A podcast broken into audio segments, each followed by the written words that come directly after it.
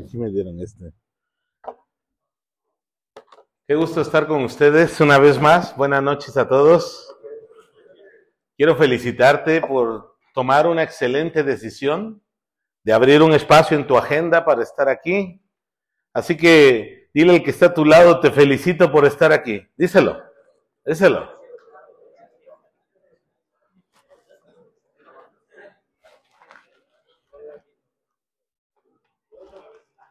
Te esperamos el próximo jueves, claro, claro que los esperamos el próximo jueves.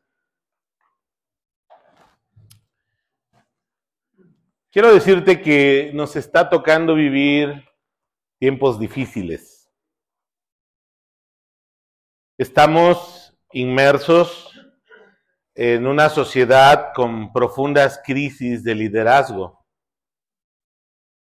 Y esas crisis de liderazgo comienzan desde lo más básico de nuestra sociedad, que es la familia.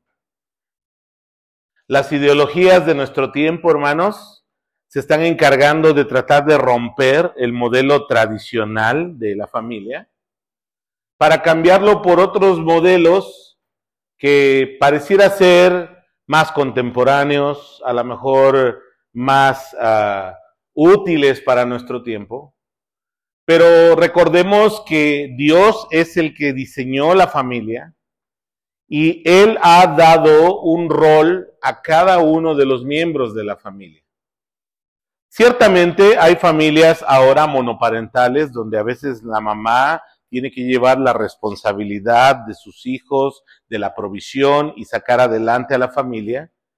Y amamos y apreciamos y oramos por esas mujeres que les ha tocado cargar con ese gran peso porque un hombre simplemente decidió un día irse de casa.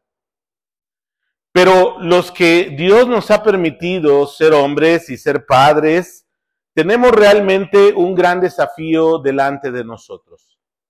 En primer lugar, de poder tomar el rol de liderazgo que Dios nos ha dado en la familia, en nuestras propias vidas, en la iglesia y en la sociedad.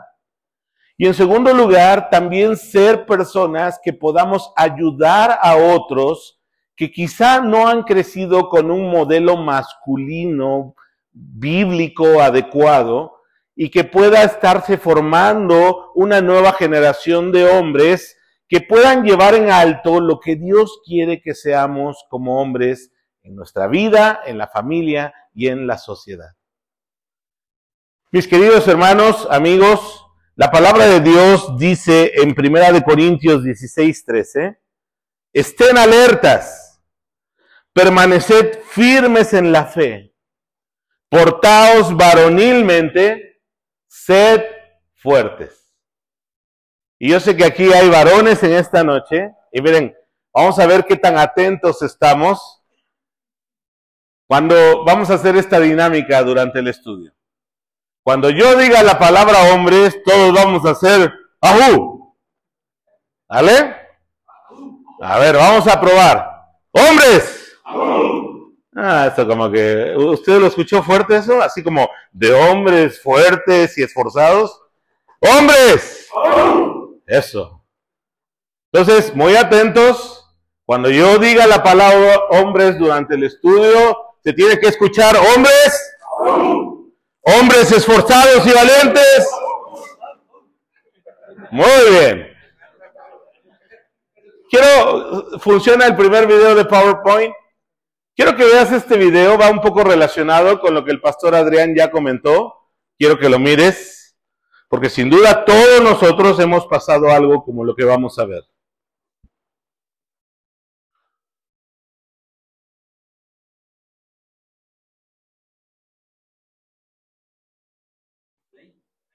A lo mejor hay que darle clic para que haga el play.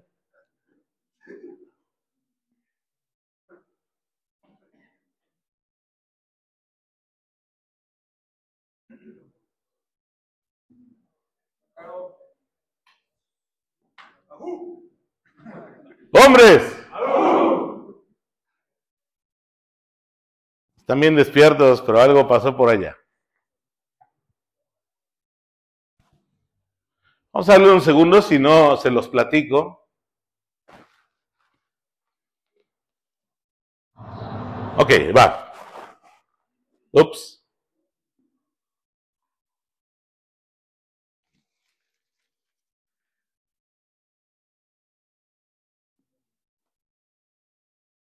¿Sí? Eh, ¿no, ¿No se puede? Ok. Todos en alguna ocasión hemos, una, hemos hecho alguna maniobra indebida al manejar. ¿Sí o no? Y muchas veces es por falta de pericia, otras veces puede ser por las prisas, pero si somos honestos, la mayoría de las veces es por distracción. Ahorita que llevamos más de un año con la obra de 5 de febrero.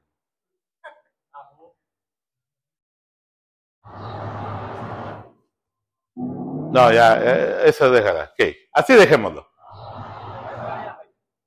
Ok, ahí vamos.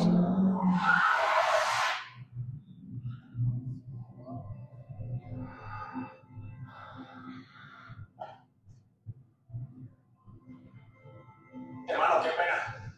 Pensé que había tiempo. Saliste muy rápido. No tengo tiempo para parar. Fue un simple error. Tal vez subí un poco más despacio, pero muy tarde en la oficina. Por favor, tengo a mi hijo en la parte de atrás.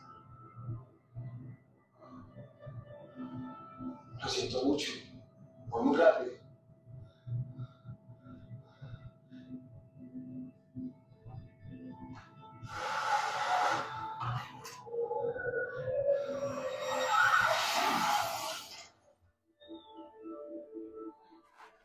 Muy bien. Este comercial es de una campaña de movilidad en Colombia, creo que es. Pero lo que nos refleja, hermanos, es que muchas veces vamos distraídos en el camino de la vida. Muchos hombres se conducen sin límites, adormilados. Y el detalle es que arrastran con ellos a quienes dicen amar. Nuestra cultura, hermanos, está formando hombres que viven atrapados en una pasividad. Ahí como que no escuché que dije hombres. Atrapados en una pasividad. Adormecidos en su rol de líderes. De ser responsables de sus propias personas y de sus familias.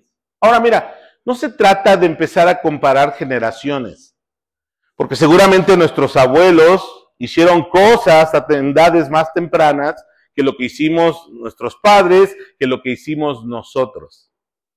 Porque de repente, padres o los que ya tenemos algunos años, caemos en el error de señalar ciertamente deficiencias, algunos errores de las generaciones más actuales de hombres, pero sin duda, eso, muy bien, un fuerte aplauso al está muy al pendiente. Pero sin duda, estamos en una crisis de masculinidad. Hoy los niños van a la escuela, en muchas escuelas, y crecen escuchando que como hombres tienen una masculinidad tóxica que por el simple hecho de ser hombres ya son violentos, ya son golpeadores, que tienen que deconstruirse. ¿Tú has escuchado esas palabras? Para construir una nueva masculinidad. Ahora quiero decirte una cosa. El machismo de nuestra cultura no es la visión adecuada de masculinidad que la Biblia nos da a nosotros los hombres. Más o menos. ¿Hombres? Muy bien. No es la visión adecuada. Está distorsionada. Pero tampoco las nuevas masculinidades son el plan de Dios para nosotros. Hermanos, nosotros como hombres tenemos la palabra de Dios como nuestra guía. Lo tenemos como nuestro código para poder nosotros moldear nuestra visión de vida, nuestro liderazgo, nuestra masculinidad, nuestro rol en nuestra vida, en nuestra familia y en nuestra iglesia y en la sociedad a partir de lo que Dios dice en su palabra. Y Dios nos ha dado un gran privilegio como hombres. Y Él quiere que nosotros podamos tomar, fíjate bien, tomar con dignidad, tomar con compromiso ese rol de liderazgo que quiere que ejerzamos en nuestra familia, en nuestra vida y con nuestros hijos. Lamentablemente en nuestro país, fíjate bien, cuatro de cada diez hogares tienen un padre ausente. Quizá tú creciste en un hogar con un padre ausente. Y un padre ausente no solo es aquel que un día agarró sus tiliches y se fue. Un padre ausente es aquel que también está ahí, pero por alguna razón está distraído está dormilado, no está ejerciendo ese liderazgo que Dios nos ha dado como hombres. Quiero que veas las siguientes estadísticas que te quiero pasar aquí en pantalla. La ausencia de un padre, sea física o emocional, incide de manera negativa en la vida de los niños que se están formando. Cuando digo niños, hago el uso correcto del español, niños y niñas, están incluidos. Algunos estudios, fíjate bien, señalan que los niños con padres ausentes tienen 85% de los desórdenes de conducta. 90% de los niños que escapan de su casa tienen un padre ausente. 75% de los pacientes de los centros de rehabilitación por abusos en sustancias adictivas no han tenido a su padre en casa. 80% de los que cometen delitos de violencia sexual tampoco tuvieron la guía de sus padres en sus vidas. 70% de los que están confinados en las cárceles juveniles tampoco tuvieron la guía, el amor y la dirección de sus padres. 85% de los que están presos, condenados, tuvieron la experiencia de no tener presente a sus padres en sus vidas. 92% de las mujeres que se divorcian han tenido esa experiencia. 71% de los que desertan de la escuela no tienen la guía, las palabras de aliento de un padre sobre sus vidas. 63% de las personas que se suicidan y lamentablemente muchos jovencitos en nuestro tiempo ven el suicidio como una salida ante la desesperanza en la que viven. 63% no ha tenido la figura de un hombre en su casa. 64% de los jóvenes que están más propensas a embarazarse en un matrimonio, en un perdón, en un embarazo no deseado, no tienen la compañía de un padre. 53% de los jóvenes que se casan o conviven durante la adolescencia no tuvieron la guía, el ejemplo de un padre en casa. Y quiero que veas todavía más la incidencia negativa que tiene la ausencia de un padre. Cinco veces más propensos a ser pobres en la adultez. Veinte veces más propensos a los desórdenes de conducta. Catorce veces más propensos a cometer violación. Diez veces más propensos a ser drogadictos. Veinte veces más propensos a la depresión cinco veces más propensos a cometer suicidio, 32 veces más propensos a escapar de casa. Mis queridos hermanos, amigos, estas estadísticas son realmente duras. Y el problema es que no se ve que tiendan a mejorar, tienden a empeorar. Pero justo es en los tiempos de crisis, escúchame bien, Cuando Dios quiere levantar a los suyos para marcar diferencia. Y Dios tiene aquí hombres que Él quiere tomar, formar y usar para su gloria, para bendición de tu propia vida, bendición de tu mujer, bendición de tus hijos y bendición de aquellos que no tienen padre y que están en la familia de la fe en nuestras iglesias. Dios quiere usarte. Para este tiempo Dios te ha levantado. En este tiempo donde el mundo y sus ideologías quieren aplastar esos conceptos de bendición que están en la palabra, tú y yo somos provisión de Dios para nuestra generación. ¿Cómo van a ser los hombres dentro de 50 años? ¿Cómo van a ser los padres de la siguiente generación? Hermanos, debemos comprender la influencia tan importante que tenemos como hombres en la formación física, emocional, espiritual de nuestros hijos y de la siguiente generación. Ahora, lamentablemente, hay muchas historias de hombres y de mujeres que fueron lastimados por sus propios padres ausentes. O quizá padres abusivos, padres controladores, iracundos e incluso irresponsables. Me acuerdo hace años cuando comencé el Ministerio de Hombres, hicimos un círculo como en el que están ahorita los hombres de la primera mesa. Y me acuerdo que la dinámica se trató de esto. Dime cuáles son los recuerdos que tienes de tu padre.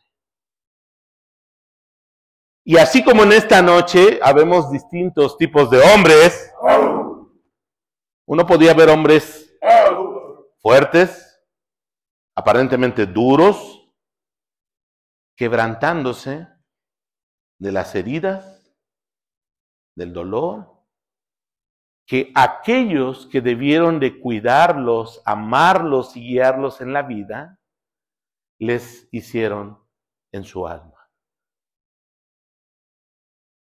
Damos gracias a Dios porque le hemos conocido a Él. Y Él es nuestro Padre. Él es nuestro modelo. De Él podemos aprender a ser hombres, esposos, padres y líderes. ¿Qué pasa cuando los hombres dejamos de liderar? Fíjate bien. Tu hogar sufre, tu mujer sufre, tus hijos sufren y llevarán las marcas de tu pasividad, no solo en el presente, sino en el futuro y probablemente las siguientes generaciones. Quiero que veas la siguiente eh, diapositiva, por favor. Corona de los ancianos son los hijos de los hijos, o sea, tus nietos. Pero la gloria de los hijos son sus padres. Ahora mira, yo sé que en la etapa del desarrollo de las personas, los niños, hay una temporada, una época donde los padres son nuestros héroes. Los amamos. Los admiramos. Confiamos en ellos. Y voy a hablar a los que son jovencitos ahorita. Pero llega una época en que en el desarrollo, vamos a decirlo así, natural de los seres humanos, descubrimos que somos personas independientes y muchas veces en la adolescencia y en la juventud temprana, experimentamos una etapa de rebeldía hacia lo que representan nuestros padres. Y entonces, fíjate bien cómo es como una ironía. Esos padres que solían ser nuestros héroes, papá y mamá, ahora los vemos, incluso algunos, como enemigos. Pensamos que nuestros amigos de la escuela, que nuestros amigos del barrio, que nuestros amigos de salir a divertirnos son nuestros verdaderos acompañantes en la vida. Pero eso es un engaño, es una ilusión. Muchas veces los hijos se revelan a esa figura de autoridad y no solo se revelan, ¿no? sino incluso se oponen a lo que los padres representan. ¿Cuántos tienen hijos adolescentes aquí? A ver, levánteme su mano. Gracias. Mire la cara de desvelado que tiene aquel amigo. No es cierto, es broma. Es una etapa difícil.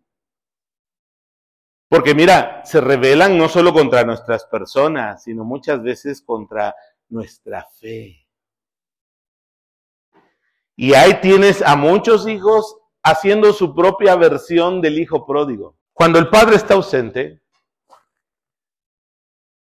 las personas, los hijos, desarrollan una percepción muy baja de su valor personal. Lo que en el mundo suele llamarse como una baja autoestima. También está demostrado que los niños y niñas que tienen un bajo rendimiento académico, siete de cada diez, abandonan la escuela porque no tienen la presencia de su padre con ellos. Los niños que no están acompañados por su padre en su vida de una manera significativa presentan problemas de conducta, conductas negativas, hábitos negativos, pierden la capacidad de relacionarse adecuadamente con otras personas. A tal punto que 8 de cada 10 personas que cometen delitos está demostrado que crecieron en hogares con un padre ausente. Muchos de estos niños y niñas desarrollan comportamientos compulsivos. Son fácil presa de las adicciones. Porque mira, toda adicción, o sea, uno puede por curiosidad en la juventud querer probar ciertas cosas. Pero la gran mayoría de adicciones comienzan en un vacío emocional de las personas. En los centros donde tratan adicciones, sea alcoholismo, drogadicción, pornografía, etc., siempre el objetivo es buscar qué vacío emocional está viendo en la vida de la persona que le hace correr aquello que le ayuda a sentirse bien y escapar del dolor de su realidad y eso se convierte en una adicción. Muchos niños crecen con esos vacíos. Aunque tengan a mamá, que mamá ustedes saben es todo amor, todo cuidado, toda dulzura, los hijos necesitan la figura paterna en sus vidas. Y lamentablemente muchos de estos niños y niñas van a repetir un modelo paternal deficiente con sus propios hijos y en las siguientes generaciones. Como ya vimos en Proverbios 17:6, hermanos, la gloria de los hijos, dice el proverbio, son sus padres. Y es que, hermanos, nuestro rol, el rol que Dios nos ha dado como hombres, es fundamental en el desarrollo de las nuevas generaciones. Mira, en primer lugar, en esta época de tanta confusión acerca de la sexualidad, nuestra figura como hombres, fíjate bien, va a afirmar la identidad sexual de tus hijos, tanto de tus niñas como de tus niños. Mira, cuando tú conozcas una muchachita que a temprana edad está queriendo tener muchos novios o está comenzando una vida sexual desde muy temprana edad, casi es seguro que tiene un padre ausente física o emocionalmente en sus vidas. Y te vas a dar cuenta por qué, porque ella tiene una necesidad afectiva. Un abrazo, un beso, pero un beso santo, un beso puro. Ella tiene una necesidad de que alguien le diga que vale mucho. Y cuando tú y yo como padres no estamos presentes con nuestras hijas, ¿a dónde crees que van a correr? ¿A dónde? A la calle a buscar. Van a buscar eso en otro lado. Entonces, fíjate bien, tú juegas un rol muy importante como hombre para afirmar la feminidad de tus hijas. Para decirles los valiosas que son para Dios y para ti. Y para enseñarles cómo es el trato que un hombre debe darle a una mujer. Lamentablemente, como ya vimos en las estadísticas, tantos padres ausentes han llevado a muchísimas señoritas, chicas de temprana edad, a iniciar su vida sexual y a quedar en embarazos no deseados en su etapa adolescente. Pero también como hombres, hermanos, afirmamos la masculinidad de nuestros hijos. Ellos ven en nosotros un modelo. Ellos ven en nosotros una forma de llevar adelante el liderazgo. Ellos ven en nosotros un carácter firme, pero si somos y estamos somos hijos de Dios y estamos siguiendo el modelo de la Biblia, vamos ellos también a ver, van a ver un modelo de un padre firme, de un padre líder, pero al mismo tiempo amoroso, protector, cuidador. Entonces, hermanos, en estas épocas de tanta confusión sexual, tu liderazgo y mi liderazgo son fundamentales en nuestra familia y en las personas que nos rodea. También como hombres vamos a afirmar la transmisión de valores a la siguiente generación. Les vamos a enseñar lo que es la verdad. Pero no solo se las vamos a enseñar de palabra, se las vamos a ejemplificar. Y mira, todos nosotros Tuvimos padres imperfectos, nosotros mismos somos padres imperfectos, pero hay recuerdos que de una u otra manera permearon nuestra vida. Por ejemplo, mi padre fue un hombre muy trabajador, como el muchos de ustedes. Yo un recuerdo que tengo muy vivido de mi padre es que yo dormía en un cuarto que daba a la calle y todos los días, a las 5.30 de la mañana, yo escuchaba que él encendía su motocicleta y se iba a trabajar, hiciera calor, frío, lloviera, hubiera neblina, estuviera como estuviera el clima, él se iba.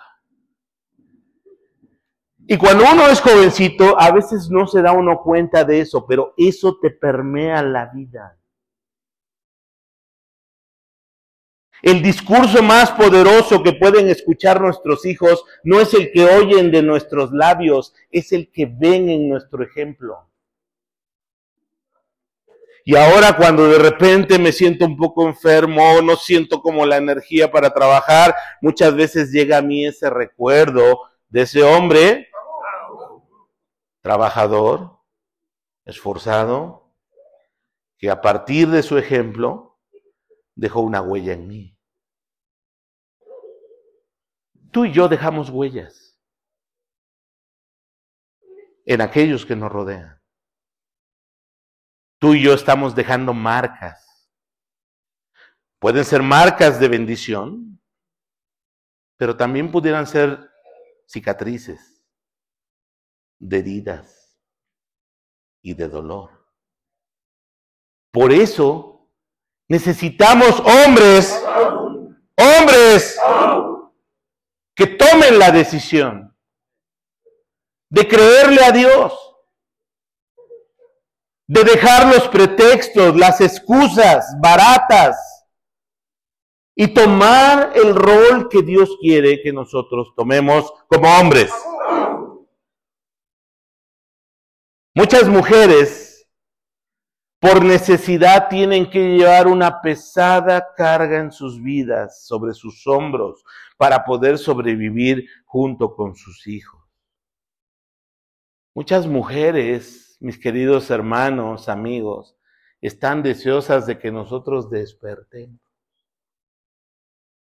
que no estemos distraídos, adormilados, sino que tomemos la decisión de poder ser hombres de Dios, que dejen una huella de bendición para las siguientes generaciones. Amén. También como hombres vamos a afirmar el valor personal de nuestros hijos.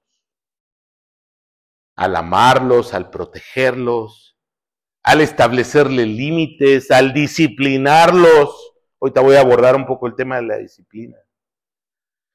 También como hombres afirmamos la capacidad relacional de nuestros hijos. Que ellos, fíjate bien, vean en nosotros cómo debe ser un hombre de Dios, un amigo, un marido, un padre. Y ellos seguramente mucho de eso lo repetirán en las siguientes generaciones. Quiero que veas aquí en la diapositiva cómo una persona que estudia psicología y desarrollo social define la paternidad. La paternidad es un proceso psicoafectivo por el cual un hombre realiza una serie de actividades en lo concerniente a concebir, proteger, aprovisionar y criar a uno de sus hijos, jugando un papel importante y un único rol en el desarrollo del mismo, distinto al de la madre. No sé si a ti te ha pasado, pero muchos hombres pensamos que solo llevar el pan a la casa es nuestro rol. Quiero decirte que esa es una visión muy pobre de lo que significa ser un hombre de Dios. Dios te ha dado mucha más capacidad. Y tú puedes ser influencia para tus hijos. Tienes que tomar esa decisión. Tu liderazgo determina la dirección de tu vida y la de tu familia. Tu liderazgo se va a ver claramente en cómo está, en qué tipo de, bienestar, en la calidad de vida de tu mujer, de tus hijos. ¿Cuántos están casados? Levánteme su mano, por favor.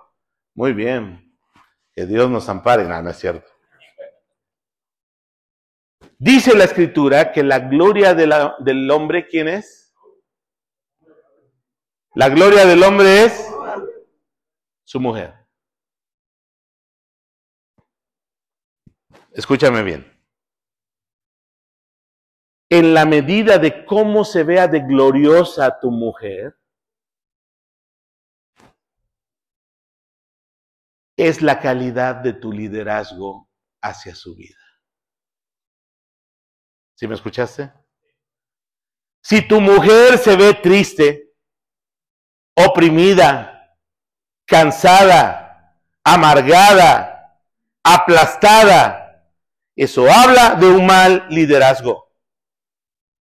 Pero si tu mujer se ve radiante, alegre, llena de vida, buscando al Señor, siendo ella esa mujer virtuosa que habla la escritura, habla de tu buen liderazgo como varón. Amén. Amén. Así que mira, cuando veas a tu mujer, obsérvala. Si ella se ve que va por la vida encorvada, arrastrando los pies, como que apenas puede, es tu liderazgo el que está ahí reflejado. La Biblia nos presenta a Dios como nuestro modelo de Padre. Isaías 64.8 dice lo siguiente, y a pesar de todo, oh Señor, eres nuestro Padre. Nosotros somos el barro y tú el alfarero. Todos somos formados por tu mano. También vamos a experimentar eso que está diciendo el texto en Isaías. Tenemos la bendición, tenemos la responsabilidad de formar esas vidas.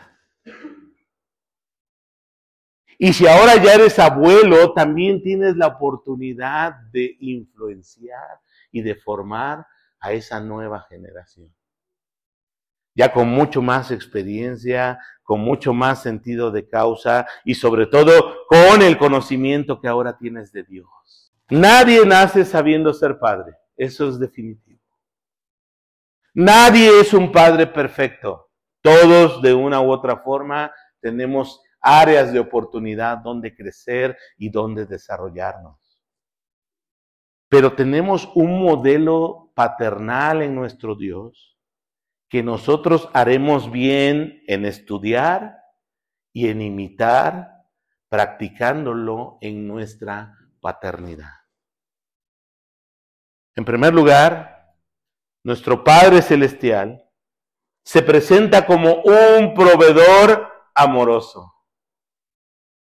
Cuando Jesús enseñó la oración del Padre nuestro que decía él, el pan nuestro de cada día, dánoslo hoy.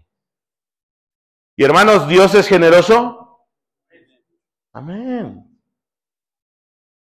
Y Dios, si le pedimos un pan, no nos da una piedra. Y si le pedimos un pescado, dijo Jesús, no nos da una serpiente. Dios nos da lo que necesitamos. A veces somos necios como seres humanos y estamos pidiendo serpientes y piedras a Dios. Pero un padre sabio, un padre amoroso, un proveedor de verdad, nos va a dar lo que necesitamos. Y también nosotros como padres, hacia nuestros hijos, hacia nuestra esposa, debemos proveer lo que ellos necesitan. Mira, está tan en crisis el modelo masculino de nuestro tiempo que hay en nuestra sociedad hombres de 25, 30, 35 años, 40, que no pueden sostenerse económicamente a sí mismos. Por eso no salen de su casa.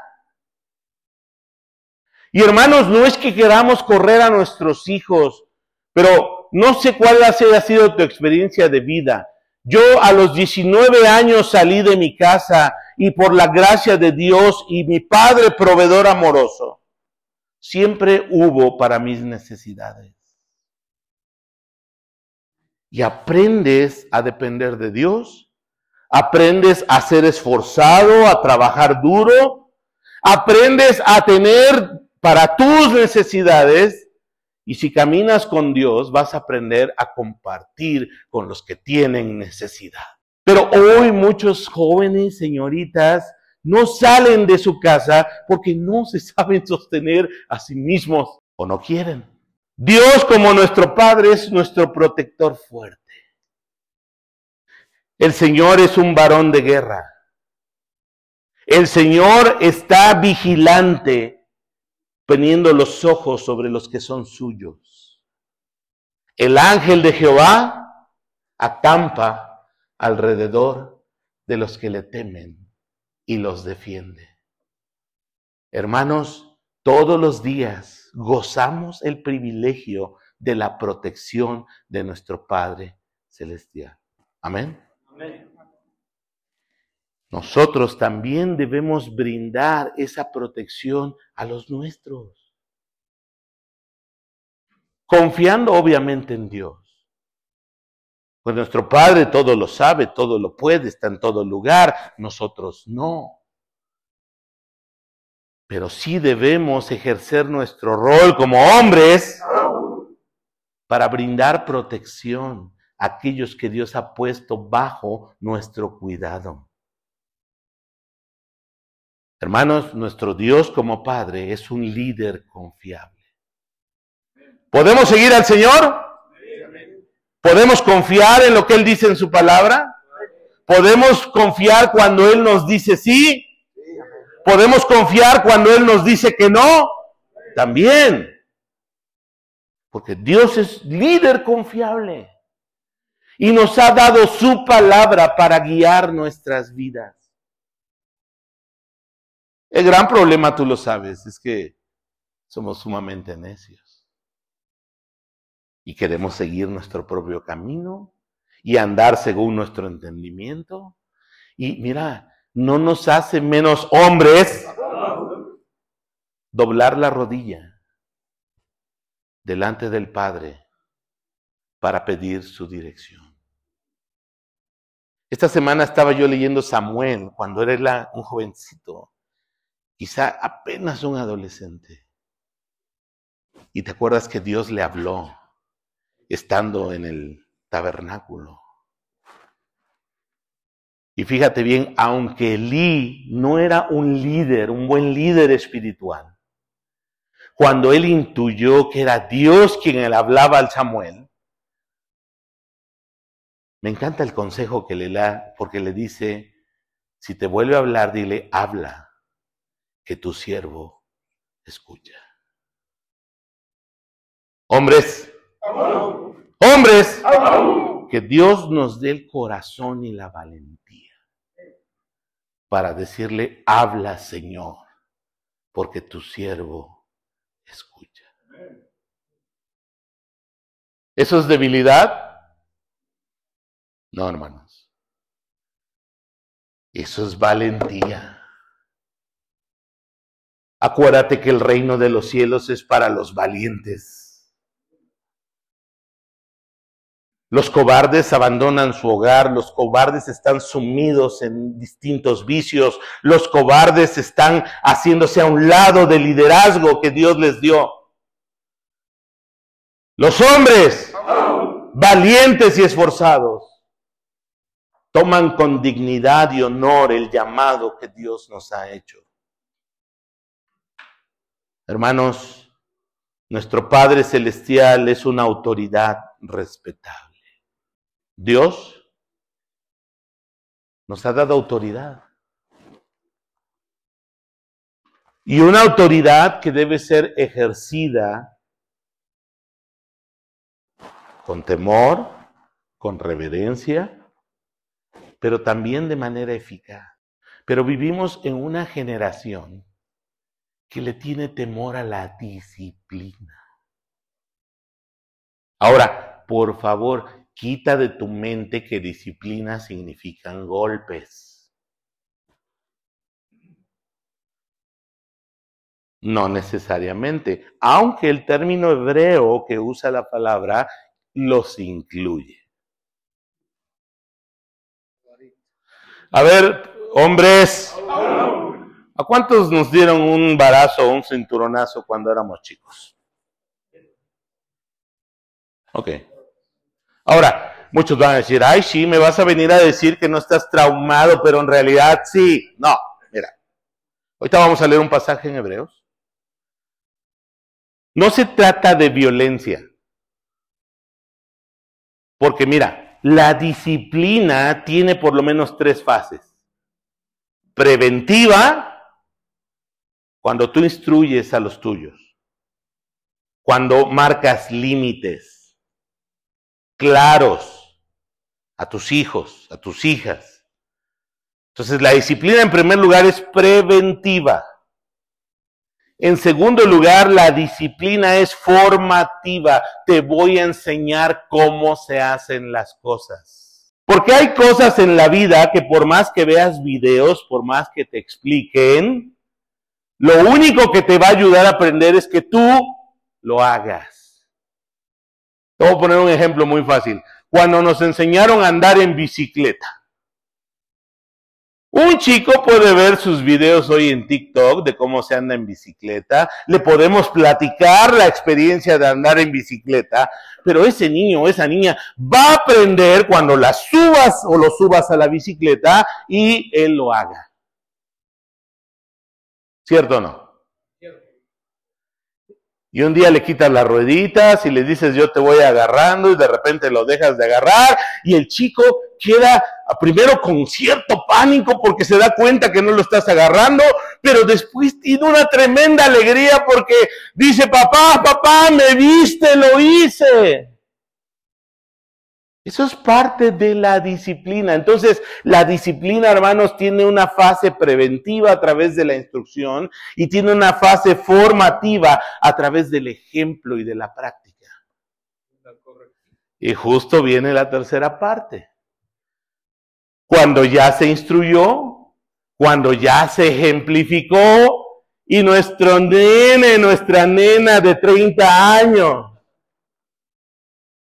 no ha aprendido lo que ya debe saber, puede ser desde pequeño. Viene la parte correctiva.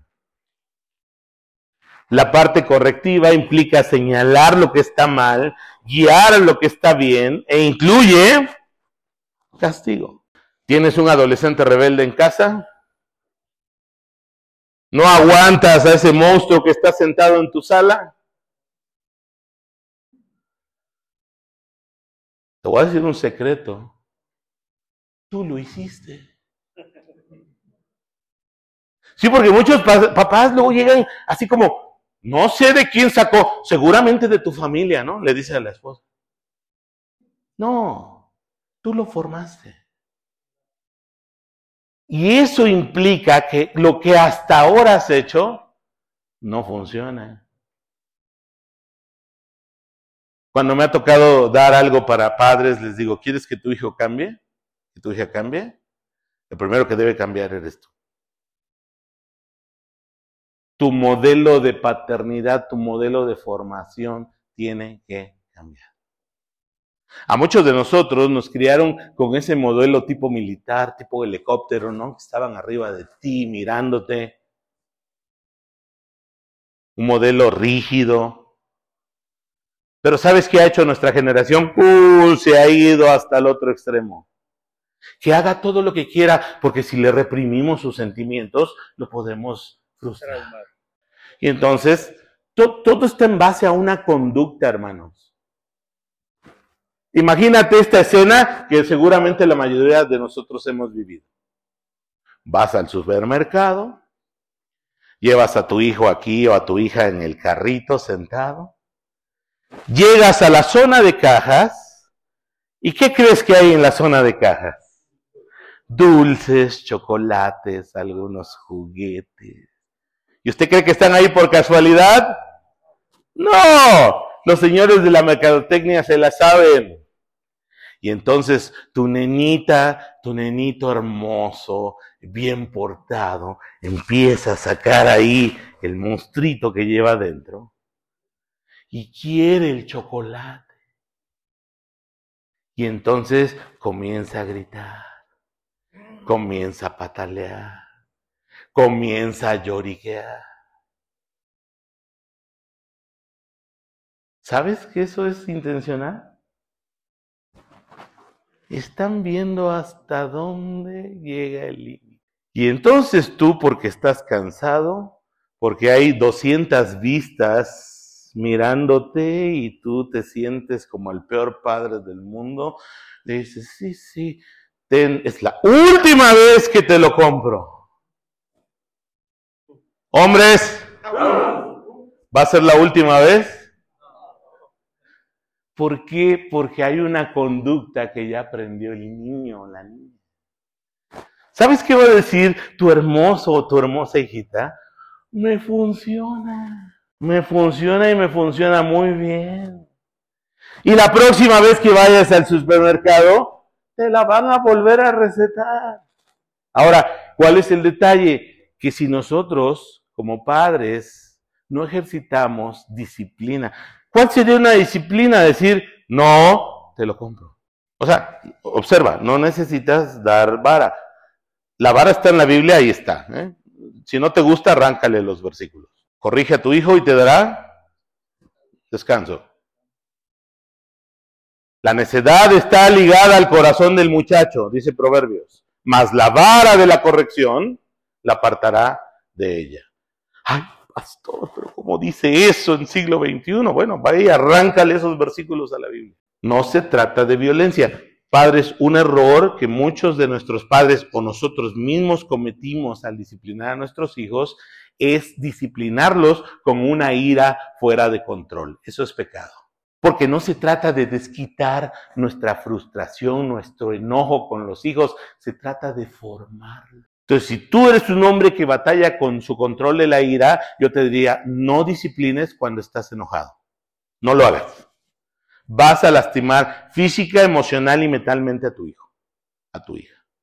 Mejor aguanta vara, deja que se te baje el enojo y cuando aquel piense que ya se te olvidó, entonces vas, hablas con él y ejercitas la mejor disciplina que pueda haber para ese momento. Mira lo que dice Hebreos capítulo 12, versículo del 6 al 10. Porque el Señor, léelo conmigo por favor, porque el Señor al que ama, disciplina y azota a todo el que recibe por hijo. Número uno, la disciplina es un acto de amor. Es que, neta, hermanos, muchos cristianos no creen en esto. Y pobres maestros de escuela dominical, neta, les tengo compasión muchas veces.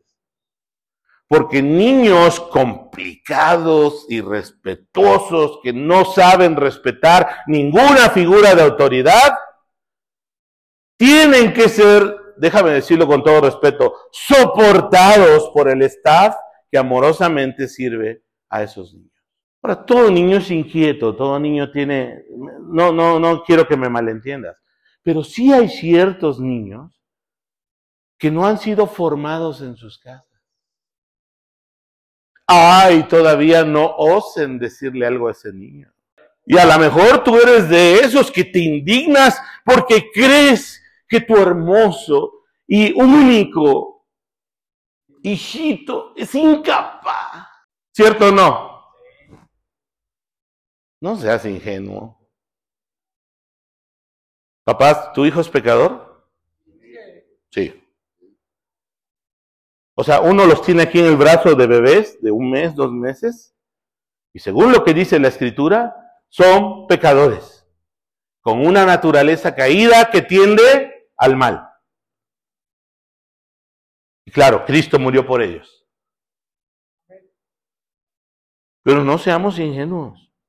Todo niño necesita disciplina. Versículo 7. Si soportáis la disciplina, Dios os trata como a hijos. Porque ¿qué hijo es aquel a quien el Padre no disciplina? Me brinco al versículo 10.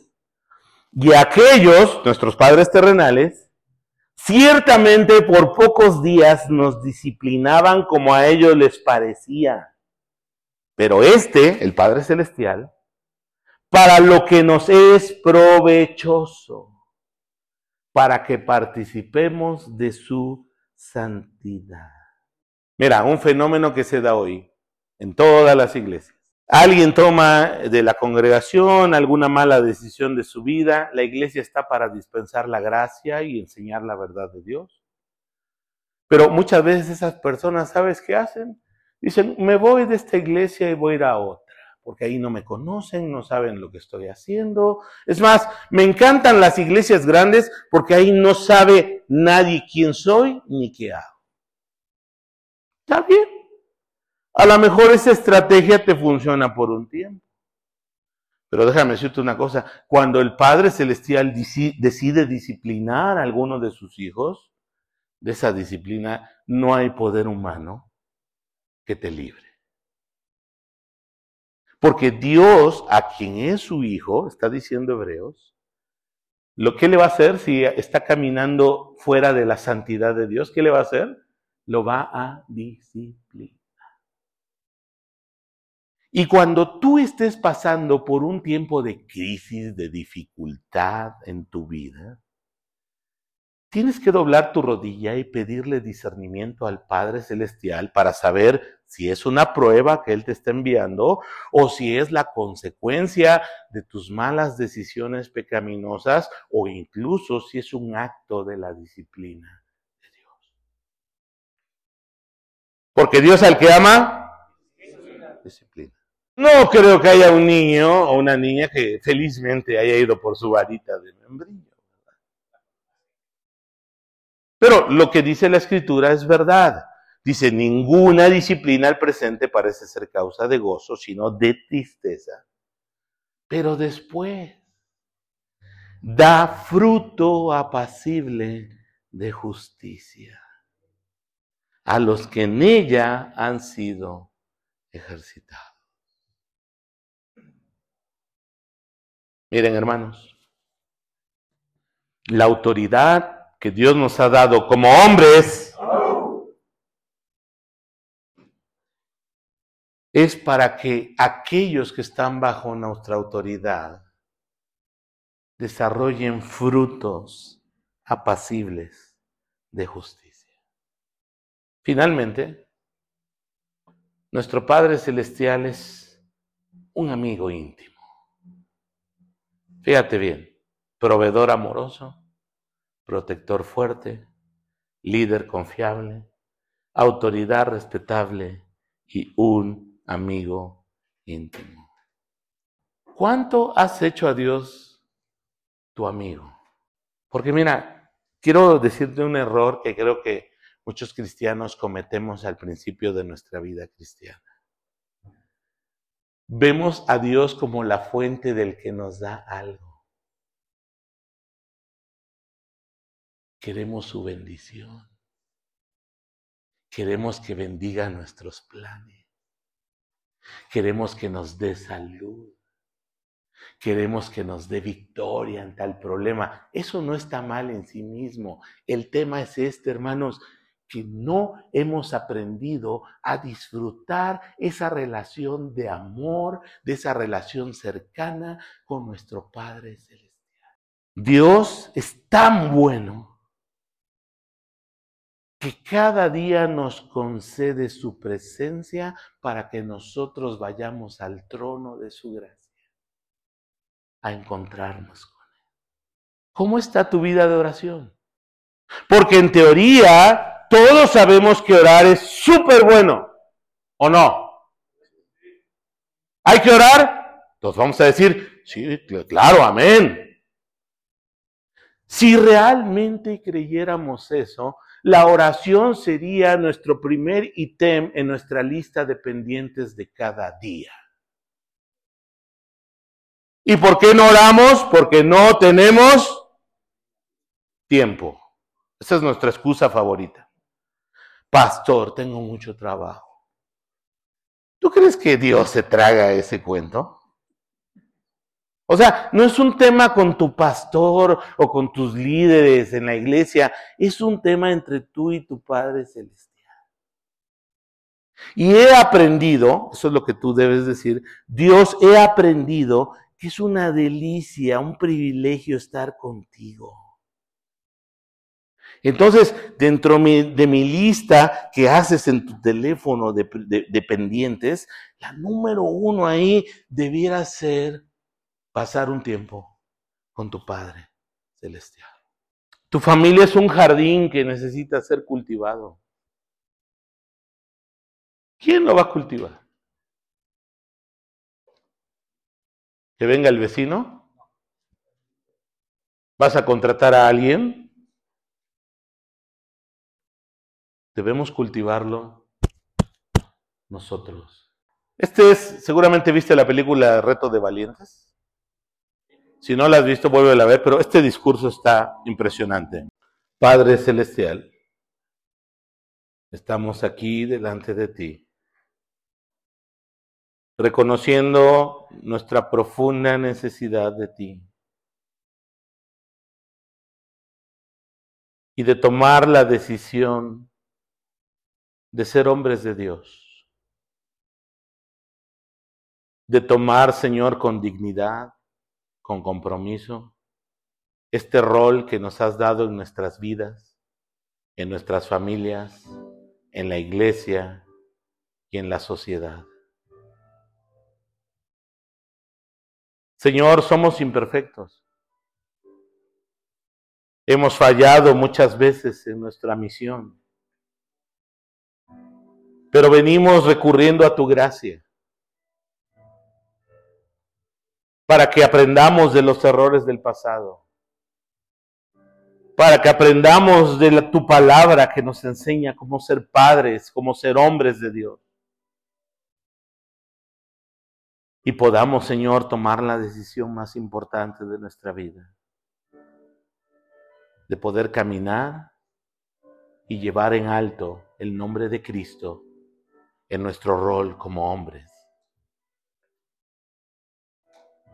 Señor, perdona nuestras fallas. Quita cualquier excusa, cualquier pretexto Gracias porque a partir de hoy podemos tomar este compromiso. Y es por tu gracia, por el poder de tu Espíritu, que lo podemos hacer. Si tú en esta noche, mi querido hermano, amigo, tomas la decisión de hacer un compromiso con Dios, para ser un hombre de Dios y un padre que lleve a sus hijos en el camino de Dios. Quiero animarte a que te pongas de pie. Todos con sus ojos cerrados.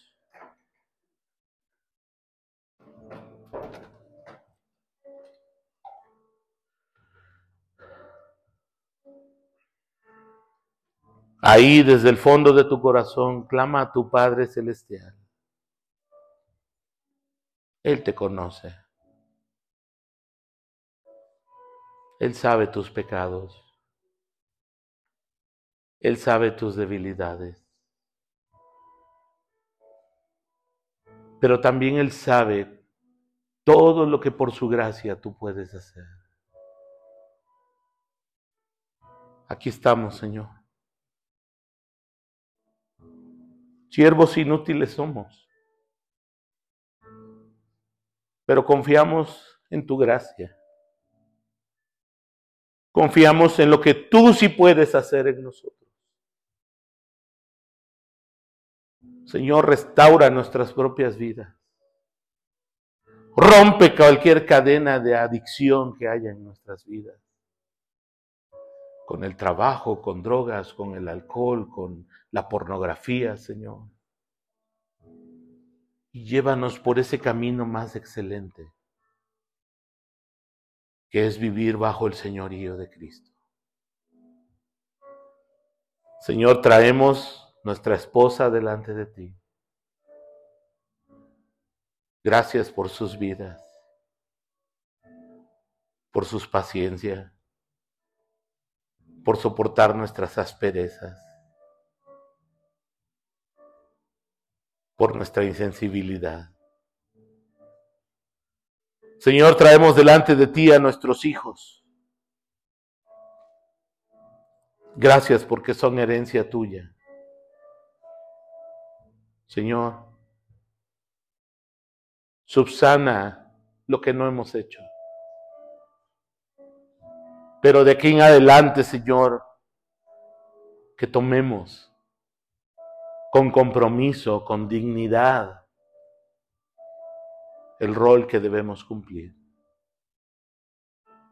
Señor, ayúdanos a dejarles la mejor herencia, que es la fe en Cristo Jesús.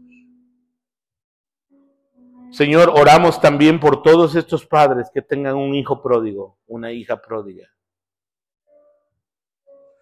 Señor, toca sus corazones